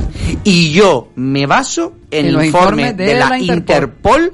que si ustedes lo cogen, el informe de droga de la Interpol, Bueno, se caen para si luego atrás. nos ponemos en el de trata de blancas, pues a- a- también estará Holanda, Alemania y algún que otro país más. Bueno, En más los del este. Los ¿vale? del este, pero, bueno, que también algunos que están, entonces tú no puedes generalizar. Es decir, lo que pasa que Y no verdad- quiero, pero que no me llamen vago, porque yo los llamo drogadictos. Ya está. Hombre, si es Yo le llamo los camellos de Europa y me quedo tan fresco. O sea, pero, pero es que es verdad. O sea, es que yo me baso en un informe de Interpol, no me estoy basando. Primer productor de drogas de diseño. Es que bueno, es que se ve el mapa, es que yo invito a todo el mundo que entre. Informe de droga de la Interpol 2019. Se ve el mapa de Europa y la zona Holanda llena de puntitos, puntitos, puntitos. Luego un punto en Ucrania, otro punto tal. Un par de puntillos en España, no te voy a decir que no, en Valencia me parece y Madrid. Pero la zona de Holanda, este, esto llena de... O sea- y que tú dices, imagínate todo lo que se produce ahí y que viene para acá, para que me llamen a mí vago. Claro, yo soy vago porque me estás drogando. No me fastidies. Ahora le vamos a pedir una indemnización a Holanda. No, no, no, no. Y no quiero, o sea, yo no quiero entrar en ese estereotipo. Por eso en Europa tenemos que tener mucho cuidado con eso. Claro, de todas maneras, sí es verdad que hay una, hay, hay una serie de aspectos que sí deberíamos copiar, entre comillas, de estos tipos de países. Es decir, por ejemplo, tú sabes que aquí estamos en el presencialismo. Aquí es, hoy cuánto trabaja, que está desde las 8 de la mañana hasta las 8 de la noche. Ujú, sí, sí, sí, en países como Holanda o el Reino Unido, la persona que está hasta después de las 5 de la tarde y no ha acabado con su trabajo, que es un incompetente, con lo cual dice, te despedimos. Es decir, ¿por qué? Porque también hay que favorecer la conciliación. Aquí hay dos aspectos que, bueno, con el teletrabajo nos hemos dado cuenta de que a pesar de las circunstancias y de, de los recursos limitados con los que hemos tenido que lidiar, de hecho la productividad en España aumentó En pandemia, señores, en plena pandemia, la productividad aumentó. ¿Qué mensaje es ese? Pues que el modelo de trabajo hay que cambiarlo. Entonces, yo copiaría lo bueno de esos países, pero no me quedaría, pues, para, ah, yo prefiero que me digan que me gusta, que me gusta una siesta, que me gusta un asaderito, a que me digan que me gusta meterme todas las pastillas que hay, todas las pastillas que hay allí. Mira, yo tuve un chico haciendo prácticas conmigo en uno, en uno de los puestos que ocupé en su día en, en una empresa, y este chico era alemán, ¿vale? Venía de una escuela de negocios, y bueno, en su última semana de, de las prácticas, era un enterado que yo no, yo no lo aguantaba, yo no lo aguantaba, medía como un metro noventa, alto con el alemán y, y, yo me acuerdo que en un momento determinado yo cerraba la puerta del despacho pues es que es que no es que es que me, me cae como una patada y él porque los alemanes son muy de libro o sea, hay que hacer esto, esto, Sí, esto sí. y esto. Entonces, sí. el punto número uno del libro de él era saludar por la mañana. Entonces él llegaba y decía, buenos días. Y yo cerraba la puerta porque él me decía buenos días y ya, ya para mí el día ya acababa. Ya en no ese era momento. bueno. Pero él abría la ventana, la puerta y decía buenos días. Y yo, buenos días. Bueno, el segundo, el segundo o el tercer día, la primera semana, me vino con que quería cambiar el logo de la marca. Y yo le dije, pero vamos a ver, sitúate un poquito que no te pongo a hacer fotocopia porque creo en la dignidad de la persona y en tu aprendizaje. O sea, que vienes tú enterado aquí a decir que cambias el logotipo de la marca. Pero bueno, fue, lo, lo tuve que ir parando, parando, parando. Y la última semana yo le tenía que tutorizar su trabajo de práctica. Y entonces empecé a hacer el trabajo de práctica y me lo trae para leerlo el primer día. Ay, no me olvidaré nunca. Había cambiado el logo. o sea, no, no, no, no. Yo, yo, eh, en ese momento me dije, mm, porque es que mide, mide dos metros, es que mide dos metros, él me pega un soplío a mí, me estampa contra la pared, entonces no puedo hacer mucho. Pero leo, y era una cosa así, decía, es admirable el sistema de trabajo en España, y en ese sentido es mejor que en Alemania. Yo dije, eso, vamos a ver, que sigue poniendo este, ¿cómo va, ¿cómo va a decir un alemán que el sistema de trabajo en España es mejor que de Alemania? Y sigo leyendo. Dice, porque en España prima la flexibilidad. Y en Alemania no, somos muy rígidos. Yo, ¿y por dónde me va a salir este? Y en el párrafo 3 era una cosa así. La gente está de cháchara por los pasillos continuamente y eso les ayuda a tener una mente flexible a la hora de resolver problemas. Sin embargo, los alemanes, como no nos levantamos nada más que para ir al baño y lo que sea, tenemos una mente muy rígida. Yo lo llamé por teléfono y le dije, mira, no te voy a decir nada. Ahora vamos a darnos una vuelta por todo el edificio y cuando terminemos de dar la vuelta me vas a contestar un par de preguntas que te voy a hacer. Y me lo, lo llevé. Y él todo el rato, ¿pero a dónde vamos? ¿Qué es lo que me quieres mostrar? Seguro que es una sorpresa. Y a sorpresa te, te, te, te, te- vas a ir con el rabo entre patas. Y lo llevé por las escaleras, recorriendo todos los pasillos sin coger el ascensor hasta arriba y bajamos. Y cuando bajamos le dije, ¿dónde has visto tú la gente de cháchara por los pasillos? O sea, ¿dónde los has visto? No, exactamente quería. Le dije, no, exactamente lo que está escrito. O sea, ¿dónde has visto tu gente por los pasillos? Has hablado por creencias, tío. Claro. O sea, has hablado por creencias. ¿Sabes? ¿Con qué derecho vienes tú? Y la verdad que el pobre luego, claro, del libro, en la última página, perdón, te pido disculpas por este malentendido. Yo, malentendido no. ¿Qué malentendido? ¿Tú lo escribiste? Claro, porque tú, en tu escuela de negocios alemana van a decir, pero este chico qué brillante que se ha dado cuenta de los holgazanes que son en España, ¿no? Y entonces a mí eso me parece súper doloroso, ¿no? O sea, que sigamos viviendo con esos estereotipos Bueno, de... mm, yo te tengo que decir que hay una, un programa que emitió una cadena alemana que yo lo vi y me puse roja, no, verde y de 50.000 colores, porque también, es que también la gente es tonta. La gente estaba afuera fumándose el pitillito y en un tío, ¿usted trabaja aquí? A los funcionarios, sí, sí, yo trabajo aquí. ¿Y usted qué hora entra? A las, a las 8 y son las 9 y va a entrar ahora. O sea, vamos a ver, a mí me viene una televisión y encima una televisión alemana, yo lo que voy a decir no salió un momento, o sea, la gente contestando con sinceridad. Y eso se ha visto en, toda la te- en todas las televisiones alemanas. Y es más, una vez hicieron un reportaje de un hotel que no voy a decir su nombre, pero que está en esta ciudad y que lo acaba de coger otra cadena. y a mí me dio vergüenza ajena porque sacaron porquería debajo de la cama, el spa de pena y luego las personas lo tienen, no, ¿qué tal? Digo, perdona, es que eso no se lo puede inventar. Entonces, a lo mejor él no lo vio en tu empresa, pero lo habrá visto en la calle. Y la suerte, te digo con lo del COVID, la suerte es que hay muchos funcionarios ya no se van a hacer las compras, que no son todos, ni que yo me acuerdo de gente en el ayuntamiento entrando con las bolsas de la compra al supermercado, ¿vale? Eh, en, en horario de trabajo. Eso lo hago yo en una empresa privada y me ponen en la puertita de la calle. Sí, es verdad. Ahora bien. Eso sí es así. Ahora bien. Vámonos a un estadio de fútbol de Inglaterra una hora antes y una hora después del partido de fútbol. Terrible. Vámonos a una zona turística española donde vengan ingleses de vacaciones. Terrible. Cojamos y vámonos ahora a Berlín y vámonos a una de esas calles, ¿vale? De los barrios más bohemios, progres y lo comparamos con una de las calles de pues de la zona eh, de oficinas y tal de Frankfurt o Múnich. Hay muchas Alemanias. Exactamente. hay muchos Reinos Unidos y hay muchas Españas. Exacto, y muchas vámonos calles. ahora a la castellana. Nos vamos ahora a la castellana y vamos a recorrernos todos los edificios, Torre Picasso, etcétera, etcétera, y vamos a ver cuánta gente está abajo, holgazaneando, fumando y, y ¿vale? Además te voy- Hay muchas Españas, hay muchas Exacto. Italias, hay... Mira, yo estuve trabajando en Madrid para una, una empresa holandesa, para que tú veas cómo pensaban en el bienestar nuestro.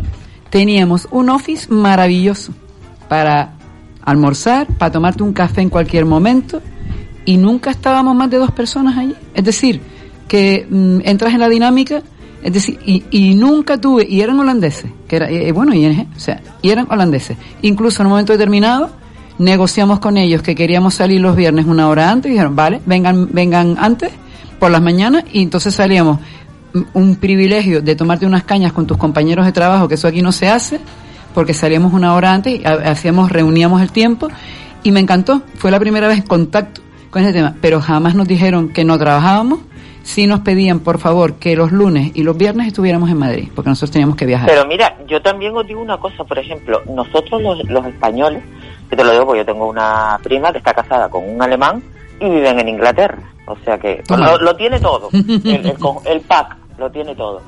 Pero también, también es cierto una cosa, que nosotros aquí, por lo menos yo te lo digo de las empresas que yo he trabajado y la gente que yo conozco, no llámese funcionarios, ¿eh? sino la gente que trabaja en las empresas privadas y, y tal.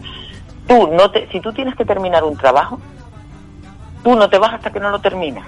Como yo toda la vida Bueno, que he pues, trabajado por cuenta eh, ajena. Pero, en cambio, en una en, en Alemania y en todos estos sitios, a la hora de, sí. de- Se van. de cerrar, le da igual que no lo hayas terminado que no lo hayan terminado. Se van porque es su hora. No, bueno, pero ¿Entiendes es que son, es que son mentalidades. Ah, yo pensaba que te referías que era al revés, que éramos nosotros No, los que no, nos no, íbamos. nosotros, ah, yo- claro, yo, claro, ejemplo, No, no, pero es que, ¿sabes por qué, Inma? Porque para ellos, pero es que para ellos su tiempo libre es sagrado y nosotros, por desgracia, que tenemos esa mala costumbre de sacrificar días y horas y temas, Sí. cuando también, y te digo porque yo me lo estoy haciendo, porque yo me ponía el fin de semana, prepararme clases de fin de semana, digo, pues va a ser que no. Me dediqué el sábado para mí, el domingo por la tarde empecé a hacer una serie de cosas y me sentó estupendamente. Entonces, tenemos que aprender, quizás de todo esto, yo siempre digo, hay más cosas que nos unen que, que las que nos separan. Entonces lo que tenemos que ver es lo que nos une.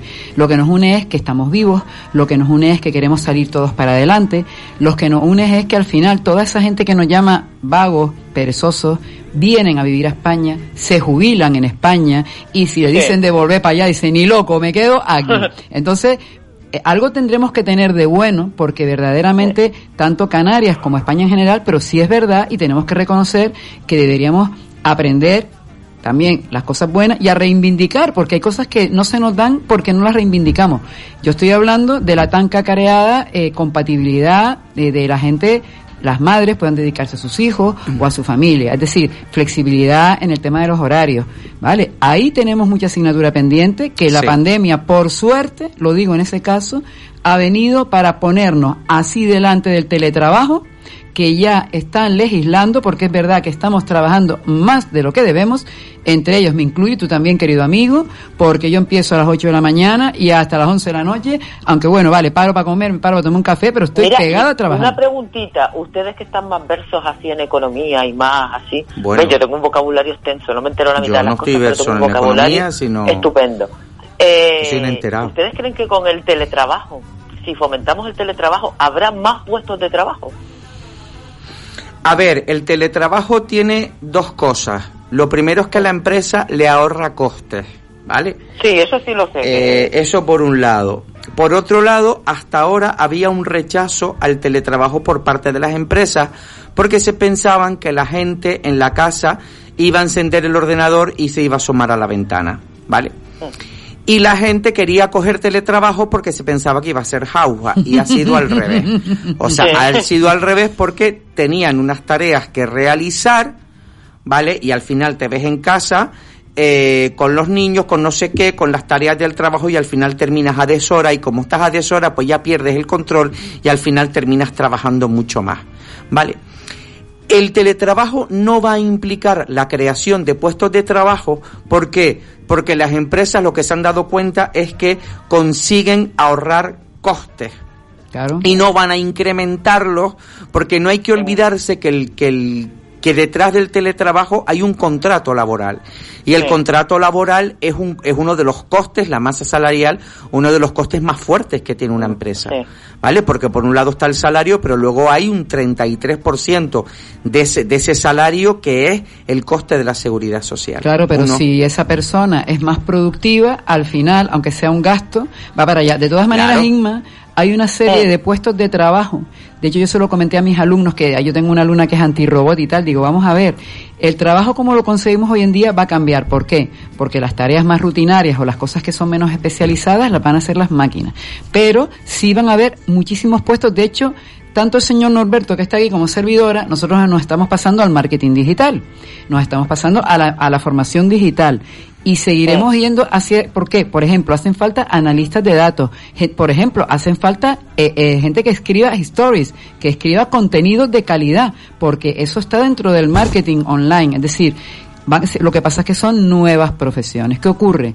Que nosotros tenemos miedo al cambio, especialmente los que ya superamos la gloriosa edad de los 50 años, no todos, pero que nos cuesta cambiar. Si le pasa a alumnos míos con 22 que tienen resistencia al cambio, que le mandas un trabajo de campo, se resisten con uñas y dientes y me dice el producto no existe, digo no, está en Hiperdino, en tal estan- estantería, está en tal supermercado y está aquí. Entonces, si una, una persona de 22 años se resiste, imagínate a lo mejor alguien con más edad. No por la vejez, sino porque no queremos cambiar nuestros hábitos. Trabajos van a haber, pero señores, serán trabajos en donde hay que no, no son trabajos de baja condición, sino son trabajos de alta cualificación. Con lo cual, los idiomas, las competencias digitales, el saberse manejar eh, dentro, de, dentro de la ofimática, y luego hay partes muy creativas también, es decir, que no todo va a ser eh, la informática.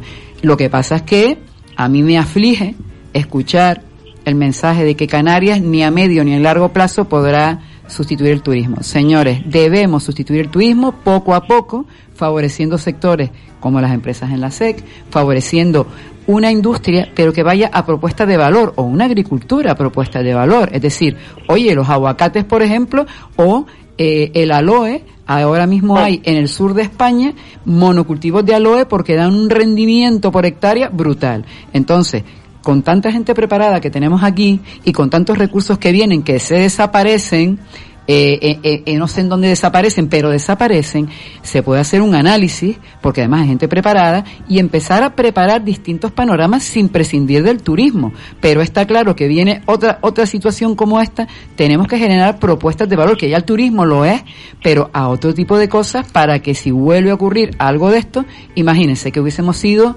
pues un- una avanzada en el tema, en el tema digital o en el tema informático evidentemente la crisis nos hubiera afectado menos. Y yo lo tengo en mi casa. Mi sobrino es ingeniero, trabaja en Madrid, le cogió la pandemia aquí y él ha seguido trabajando, ingeniero de ciberseguridad. Eh, eh, entonces, ha seguido trabajando. Él dice, yo no tengo problema porque yo lo que hago en la oficina, lo hago aquí. Entonces, tenemos que cambiar esa mentalidad. Y el turismo va a seguir existiendo. ¿Por qué? Porque tenemos un lugar maravilloso que además A mí se me ha puesto el pechazo así todo orgulloso que han venido los de la Organización Mundial de Turismo y uno de ellos, un japonés, dice que él no pensaba que Canarias fuera tan extraordinaria. Claro, te lo dice, mira, es que lo digo, se me ponen los pelos de punta.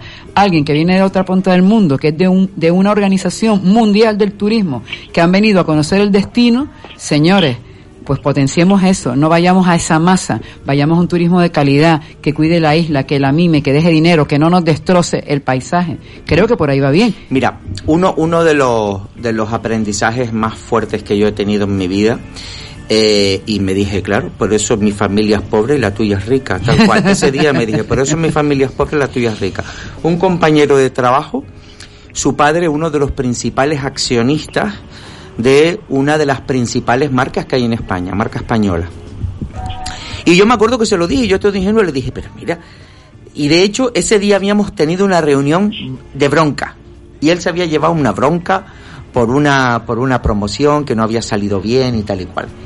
Y yo me acuerdo que nos fuimos a tomar un café y le dije, ¿y tú realmente, con lo que tiene tu padre, tú crees, te vale la pena estar aguantando a esta panda de tal?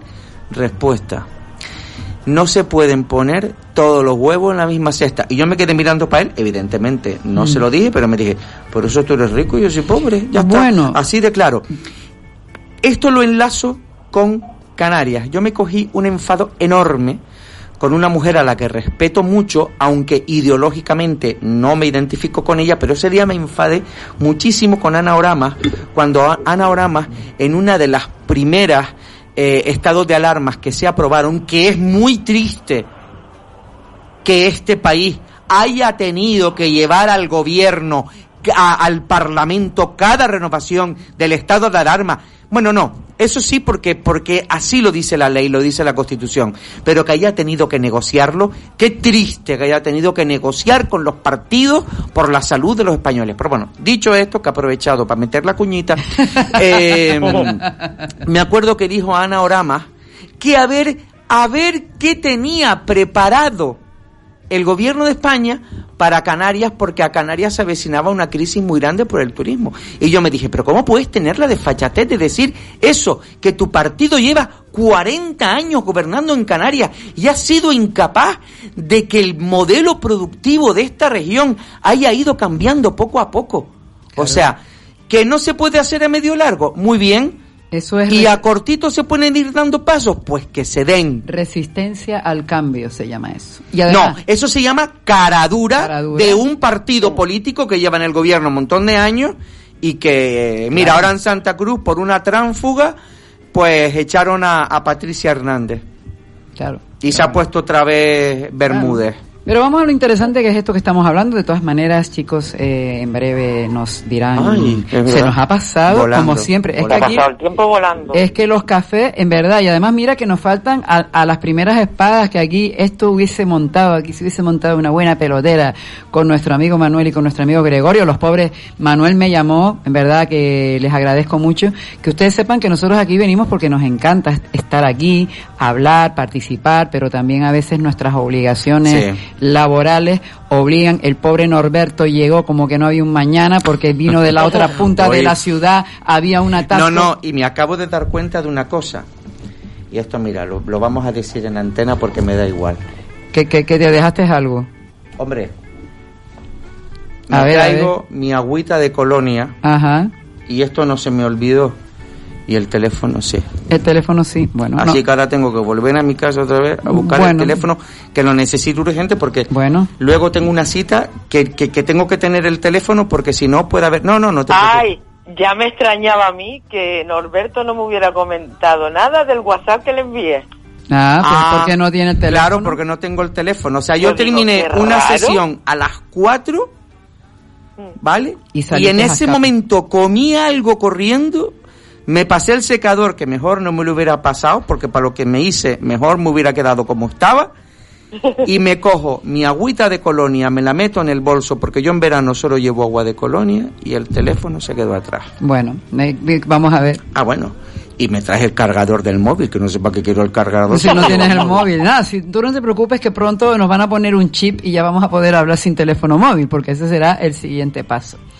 Pues chicos, yo mm, quiero pensar y quiero ser optimista. Por eso vamos a dar buenas noticias y de hecho el último programa que haremos, porque nos iremos de vacaciones, que es la semana que viene. Ay, es verdad, 28 de julio. Exactamente, vamos a hacer buenas noticias, por favor. Así que la semana que viene vamos a, a despedirnos con alegría, con ilusión, que vamos a venir con las pilas cargadas a partir del día 31 de agosto, en donde inauguramos una gran temporada con nuestra jefa y todo el elenco de colaboradores que estamos aquí al pie del cañón. Así que pronto, muy pronto, muy pronto van a tener a Isabel no cuatro, sino cinco días a la semana. Ah, los viernes. La reina de la tarde. Yo estoy adelantando, estoy haciendo spoiler, pero me da igual, porque estoy very happy. Ay, el WhatsApp luego. Ay, el WhatsApp. No, no pasa nada. Hay que, Mira, sabes que hay que crear la expectación. Hola. Perdóname que haya, que, que meta otra cuñita.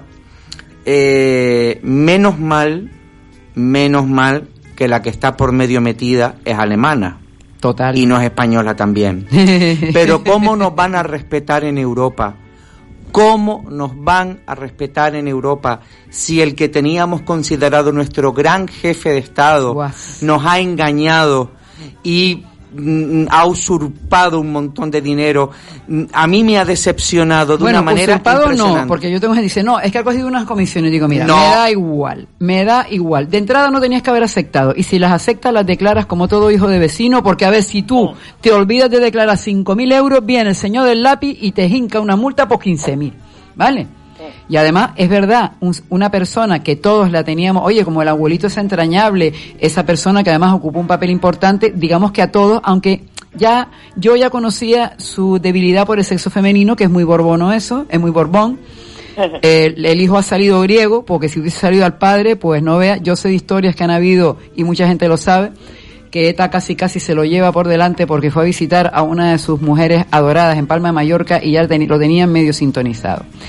Y bueno, pero eso va a contarse en otro programa, porque nos quedan escasamente cuatro minutos y voy a proceder a despedirme porque viene nuestro compañero Teo Vega con su programa, así que no lo dejen. Bueno, querido, querida Sandra, gracias por venir y no se olviden de Iniciativa Yoliwani. Querido Norberto, muchísimas gracias. Gracias a ti y a todos. Eh, querida Igma, te dejo al final porque eres dulce y los bombones se comen al final. Mi querido compañero mm, a los controles, Jaime, Jaime Falcón, que siempre le cambió el nombre, y a todos ustedes les agradezco que un martes más nos hayan acompañado al café. Y mañana viene María San Ginés con la Ventolera Japenis. Y nosotros nos vemos en el último programa el martes próximo. Hasta luego.